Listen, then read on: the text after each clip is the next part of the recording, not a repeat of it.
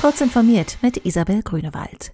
Der Europäische Gerichtshof hat die Datenschutzvereinbarung Privacy Shield zwischen der EU und den USA gekippt.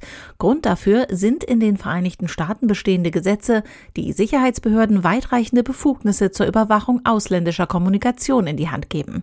Allerdings können Nutzerdaten von EU-Bürgern theoretisch weiterhin auf Basis sogenannter Standardvertragsklauseln in die USA und andere Staaten übertragen werden. Ob dies tatsächlich erlaubt sei, müssten die zuständigen Datenschutzbehörden aber selbst ausloten. Hintergrund ist eine Beschwerde des Datenschutzaktivisten Max Schrems. Der österreichische Jurist hatte bei der irischen Datenschutzbehörde beanstandet, dass Facebook Irland seine Daten an den Mutterkonzern in den USA weiterleitet.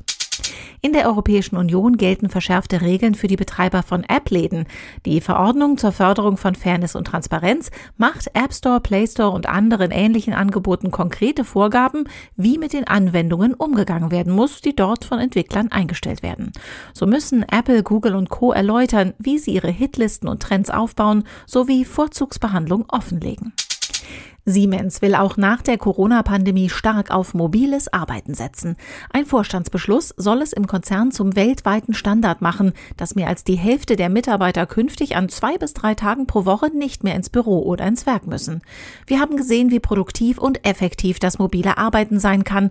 Da haben sich einige Vorurteile in Luft aufgelöst, sagt Jochen Wallisch, ein führender Manager im globalen Personalbereich von Siemens.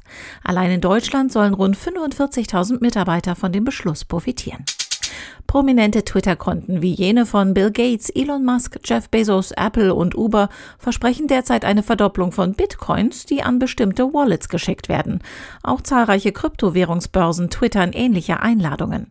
Es handelt sich dabei um einen groß angelegten Betrugsversuch. Wahrscheinlichstes Szenario ist derzeit eine Sicherheitslücke bei Twitter, die den Tätern Zugriff auf zahlreiche, vielleicht sogar alle Twitter-Konten gestattet. Daher kann nicht ausgeschlossen werden, dass die Täter beliebigen Twitter-Konten weniger auffällige Tweets unterschieben.